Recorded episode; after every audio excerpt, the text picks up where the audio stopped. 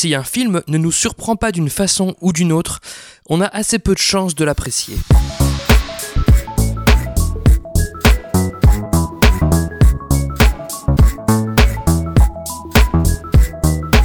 Salut et bienvenue dans ce 58e numéro de Comment c'est raconté, le podcast qui déconstruit les scénarios un dimanche sur deux. Aujourd'hui, prouvons que nous tenons à la vie avec le thriller horrifique américain Saw, d'après une idée originale de James Wan, écrit par Leg Whannell, réalisé par James Wan et sorti au cinéma en mars 2005. Cette œuvre culte au coup de théâtre final emblématique nous permettra d'étudier ce que signifie surprendre dans un scénario.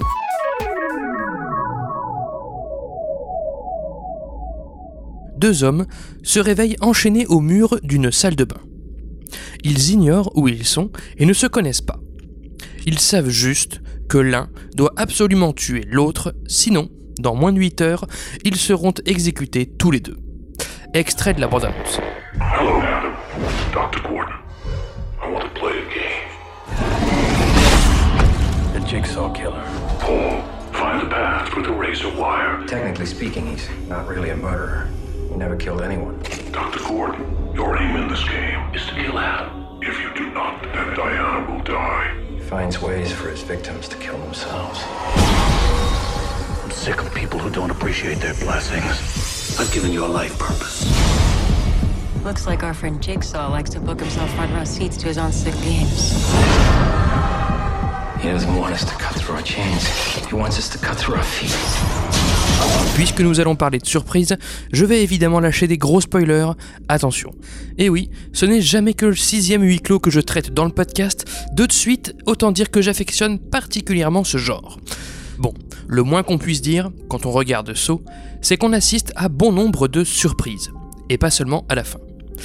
Un article du site Terrible Minds suggère qu'il existe un contrat tacite impliqué par chaque film le spectateur espère ne pas pouvoir faire confiance aux auteurs.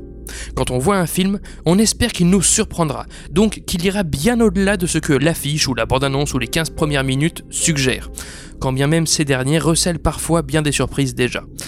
On veut se faire avoir, malgré toute l'attention et toute l'expérience cinéphilique dont nous disposons. Lavandier remarque ainsi dans son livre Construire un récit que le coup de théâtre a notamment pour vertu de rappeler au spectateur que l'on tient compte de lui. Toutes les surprises ne sont pas des coups de théâtre, néanmoins je trouve qu'on peut généraliser cette phrase.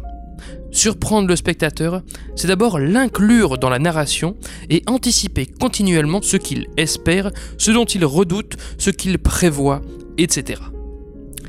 C'est pourquoi de nombreux théoriciens de la dramaturgie invitent les narrateurs, quand ils écrivent une situation, à ne pas se satisfaire de la première idée qui leur vient. Il y a fort à parier que ce soit également la première idée qui viendra au spectateur. Régulièrement, dans les films d'horreur, le tueur est un simple sadique, ou un fou dangereux, ou encore cherche bêtement à se venger. Pour éviter cette banalité, James Wan confie dans les bonus du film avoir préféré opter pour un antagoniste qui répond à une idéologie, à savoir que la vie n'est pas un dû et qu'elle se mérite.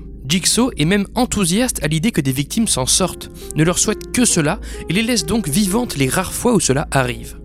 Ainsi, cette idée poussée un peu plus loin que d'habitude a permis aux scénaristes de déployer non pas des victimes stupides de type chair à canon, mais des personnages intéressants. Ils ne payent pas bêtement pour leur vice, ou en tout cas pas seulement, ils affrontent un défi en réponse à ce vice. C'est une rédemption et non une punition qui leur est infligée, enfin du point de vue du tueur évidemment. Comme le dit un des personnages du film, les victimes ne sont pas directement tuées, elles sont mises dans des situations où elles se tuent elles-mêmes en cherchant à survivre. Bon, je n'irai pas jusqu'à dire que Saw nous propose de la grande philosophie ni ne réinvente la roue, mais disons qu'au-delà du caractère ludique de ces mises à mort façon escape game, ce film prend la peine de proposer une mécanique inédite, et donc surprenante, de récit horrifique. Surprendre, évidemment, ce n'est pas qu'une affaire de twist final. Oui, on veut être surpris, mais on veut l'être fréquemment au cours du film. Sitfield va même jusqu'à conseiller, dans son livre Screenplay, de mettre une révélation dans chaque scène. Je ne sais pas si j'irai jusque-là, mais s'il y a une fonction que je reconnais aux surprises, c'est bien celle de pulser le récit, de le rythmer. Quelque part, voir un film, c'est aller de surprise en surprise. Chaque surprise vous réveille, vous accroche, vous intrigue, vous intéresse et, si possible, assez fortement pour que vous teniez jusqu'à la pulsation suivante. On pourrait presque modéliser tout ça sous forme de cardiogramme. C'est pourquoi Lavandier attribue aussi au coup de théâtre la capacité de briser la monotonie d'une narration. So nous mène ainsi de surprise en surprise. En voici quelques-unes au hasard et dans le désordre. La scie qu'on donne aux deux victimes sert non pas à couper la chaîne, mais à se couper la jambe. Le tueur a déjà sévi et avec des pièges bien glauques. La famille du médecin a été bâillonnée. Les deux protagonistes sont observés depuis le début. La chaîne qui les maintient peut être électrifiée. Le jeune photographe Adam connaissait l'autre victime car a enquêté sur lui pour le compte de quelqu'un d'autre. Ce quelqu'un d'autre n'est pas Jigsaw ni Zep, mais David Tapp, un flic qui enquête sur le meurtrier et qui est persuadé qu'il s'agit du médecin, etc. So nous maintient captivés notamment en multipliant les surprises où chacune mène le spectateur à une autre en fil rouge jusqu'à la révélation finale. Jigsaw était couché au milieu de la salle de bain depuis le début. Dans On Filmmaking, McKendrick décrit une structure comme un ensemble de poupées russes où chaque révélation mène comme ça à une autre et encore une autre et ainsi de suite. Cette convergence des surprises vers une finalité me semble particulièrement importante car je me souviens avoir fini par décrocher d'un film qui pourtant redoublait de surprises impressionnantes, Big Nothing avec David Schwimmer. Dans ce cas précis, j'avais le sentiment que les révélations digressaient toujours plus, changeaient incessamment la direction de l'intrigue, jusqu'à ce que je ne sache plus du tout à quoi me raccrocher, et donc ne m'implique plus tellement dans l'histoire. J'ai eu un peu de mal à préparer l'épisode d'aujourd'hui, bien qu'il soit assez court, car me suis rendu compte qu'en fait la surprise peut revêtir un nombre infini de masques. Tous les aspects d'une histoire ont vocation à surprendre et ce, de bien des manières. Quelque part, tant mieux, car comment surprendre sans cesse un spectateur sans pour autant le lasser dans le cas où par exemple il ne s'agirait que de coups de théâtre? Il faut bien varier la nature des surprises. Je vous propose ainsi un petit tour d'horizon non exhaustif en rebouclant à chaque fois avec des analyses précédentes du podcast. D'abord, surprendre avec le genre. On en parlait au sujet de Last Action Hero, un film a notamment pour vocation de réinventer un genre. Donc, oui, d'en respecter certains codes, mais autant qu'il en subvertit d'autres. Dans So, je l'évoquais tout à l'heure, One et One ont modernisé par exemple la psychologie du boogeyman. On peut aussi surprendre avec du conflit et avec la réaction particulière d'un personnage face à un conflit. On en parlait pour le coup au sujet du film Her. Dans So, bien des pièges présentent un conflit surprenant par leur inventivité sordide. Se sortir de barbelés entremêlés, parcourir pieds nus une pièce en quête d'un code alors que le sol est recouvert de morceaux de verre, éventrer un semblable pour obtenir une clé au risque qu'un mécanisme nous éclate la mâchoire, se couper soi-même le pied pour se libérer, et j'en passe. Mais le film présente aussi des réactions surprenantes, bien que totalement logiques. Adam qui cache à Lorenz avoir trouvé dans son portefeuille une photo de sa femme et de sa fille baïonnée, au risque d'être tué par ce dernier quand il verra la photo. Jigsaw qui a toujours un coup d'avance quand les flics croient l'arrêter dans son hangar. Ou encore Adam et Lorenz qui mettent en scène le meurtre du premier par le second dans l'espoir de duper Jigsaw et qu'il les laisse sortir. Manque de bol, autre surprise, le meurtrier peut vérifier qu'Adam soit bien mort en l'électrocutant.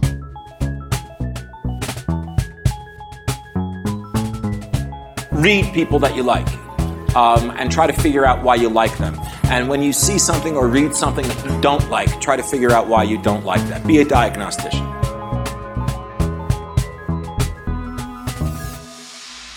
Parfois, plutôt que de chercher à faire original, le simple fait de fouiller son sujet, d'effectuer des recherches et d'exprimer des vérités simples suffit à surprendre le spectateur en défiant ses préjugés. On en parlait en analysant The Truman Show. Surprendre ne signifie pas forcément faire original ni chercher l'idée du siècle. Mais bon, So pour le coup est du genre à chercher l'originalité. On peut aussi surprendre en faisant subitement émerger ou s'intensifier un enjeu. Je vous renvoie pour cela à l'épisode sur Petit Paysan. Dans So, l'enjeu est doublement intensifié quand on découvre que la femme et la fille de Lawrence sont en danger. Ce dernier doit alors s'en sortir vite, ainsi Adam risque d'autant plus de se faire buter par Lawrence. Un autre enjeu surprenant dans le film est celui de l'antagoniste délivré dans les dernières secondes.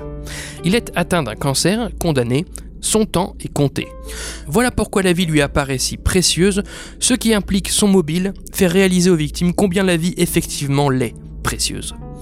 On peut par ailleurs, et c'est peut-être ce par quoi j'aurais dû commencer, surprendre le spectateur au moyen de l'intrigue, en l'occurrence dans Saw, à travers l'enquête sur qui est le bourreau. Un coup, on croit que c'est le flic devenu fou, un coup, on croit que c'est le médecin car il sait beaucoup de choses du meurtrier, longtemps, on pense que c'est l'aide-soignant Zepp qui travaille avec Lorenz, pour finalement nous dévoiler qu'il s'agit d'un patient de Lorenz. Je vous renvoie à l'épisode de Comment c'est raconté sur Old Boy concernant la mécanique particulière de l'enquête. Pourquoi pas aussi surprendre avec un arc transformationnel, comme David Tapp qui vire de flic exemplaire à ermite obsédé. Ou surprendre avec l'arène du film, comme la salle de bain dans qui regorge de réjouissance, à commencer par le cadavre lui-même. Ou encore surprendre avec la caractérisation des personnages, comme l'exemplaire docteur Lawrence Gordon, qui en réalité mène une double vie, ou le naïf Adam, qui en réalité est un photographe qui stalke pour le compte d'autrui. Ces trois notions, acte transformationnel, contexte, caractérisation, on les a développées respectivement au sujet d'Incassable, de Citadelle et de Maniac. Bref, on pourrait dérouler comme ça un bon moment, le terrain de jeu pour surprendre est infini.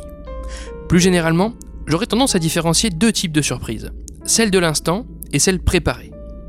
D'abord celle de l'instant, qui se suffisent donc à elle-même, par exemple Zep qui sort de la voiture de Lawrence dans son dos pour l'agresser, ou du placard d'Adam dans le même but.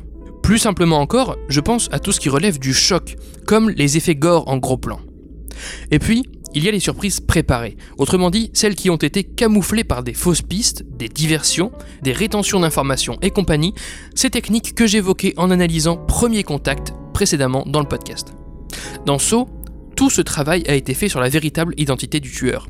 Il est au milieu de la salle depuis le début, on le présente même à visage découvert comme patient de Lawrence, mais l'attention du spectateur est ensuite focalisée sur tous les autres personnages, à croire que plus c'est gros, plus ça passe. Donc, le spectateur s'attend à être surpris, les surprises rythment le film, et pour ce faire empruntent les nombreuses dimensions de l'histoire dans l'instant comme sur la durée. J'aimerais enfin aborder un levier important à la disposition des scénaristes pour orchestrer les surprises dans leur récit. Je ne sais plus si j'ai déjà évoqué cette différence non négligeable entre histoire d'une part et récit d'autre part. L'histoire présente une suite de faits, une suite d'événements, alors que le récit est la façon dont on rapporte ces faits. En gros, d'une même histoire peuvent naître une infinité de récits, une infinité de versions des faits, comme on dit dans le jargon judiciaire. Quand je parlais à l'instant de préparer des surprises dans un scénario, de les implanter en amont, il est justement question de composer un récit intelligent en dévoilant son histoire d'une certaine façon. Si dans Saut on commençait par voir le bourreau mettre au point ses pièges à visage découvert, bah, le récit n'aurait plus grand intérêt. Eh bien, Phillips et Huntley ont présenté dans leur livre Dramatica deux grandes façons de surprendre le spectateur en jouant justement avec ce potentiel fossé entre histoire et récit. Premièrement, au moyen de la spatialisation des événements, et deuxièmement, au moyen de la temporalité des événements. Développons.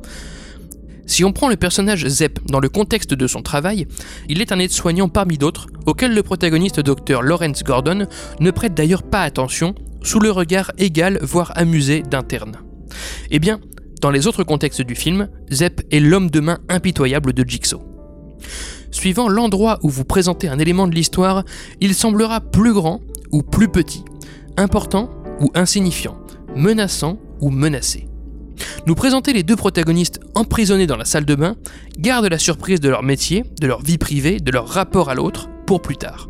Ici, ils sont deux victimes impuissantes, mais d'ordinaire, l'un est un médecin à la vie confortable et l'autre joue les voyeurs contre une rémunération. Le protagoniste de Vincent n'a est un surhomme une fois immergé dans l'eau, mais un anonyme ailleurs. Les origin stories de super-héros jouent régulièrement du monde qui sépare leur vie privée de leur vie publique. Beaucoup de films post-apo intimistes attendent leur dernière minute pour révéler que ce que les personnages viennent de subir pendant 90 minutes arrive en fait à des milliers d'autres personnes autour d'eux. Jouer sur la spatialisation permet également de changer la signification des éléments de l'histoire. Dans Saw, une cigarette trouvée dans un coffre n'a plus le même sens une fois imbibée de poison. Elle devient alors une arme potentielle pour Lawrence. Ensuite, la temporalité. Suivant l'ordre dans lequel vous présentez les événements, le spectateur ne les recevra pas non plus de la même façon. On en parlait à l'instant, dévoiler chronologiquement les faits d'une enquête plutôt que de partir de la fin lui fait perdre tout intérêt. Genre raconter saut dans l'ordre reviendrait à montrer Jigsaw se coucher dans la salle de bain avant l'arrivée des deux victimes. Évidemment que ce n'est qu'au dernier moment que le spectateur apprend, en même temps qu'Adam, que Zepp disposait également d'un dictaphone avec des instructions. Memento figure à l'évidence parmi ces films les plus connus pour jouer de l'ordre dans lequel les faits sont présentés au spectateur. Bon, dans le cadre d'un scénario de cinéma, et en dehors des biopics et autres d'après une histoire vraie, la frontière entre récit et histoire devient assez vite mince, dans la mesure où le scénariste les crée tous les deux de toutes pièces en fait. Il n'orchestre pas seulement son récit, mais aussi son histoire. Mais quand même, toujours est-il que, pour surprendre le spectateur, le scénariste peut aussi bien jouer avec les faits eux-mêmes qu'avec l'ordre et le contexte dans lequel il les présente. Fondu au noir pour ce bref 58e numéro de Comment c'est raconté. Merci pour votre écoute, j'espère qu'il vous a intéressé.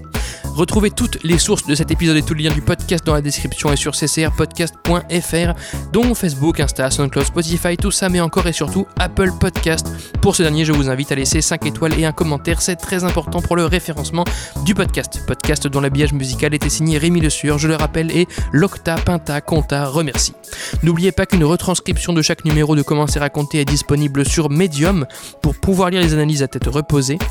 Je m'appelle Baptiste Rambaud, disponible sur Twitter pour répondre à vos questions, à vos réactions, et vous donne donc rendez-vous dans deux semaines pour la 59e séance. Ciao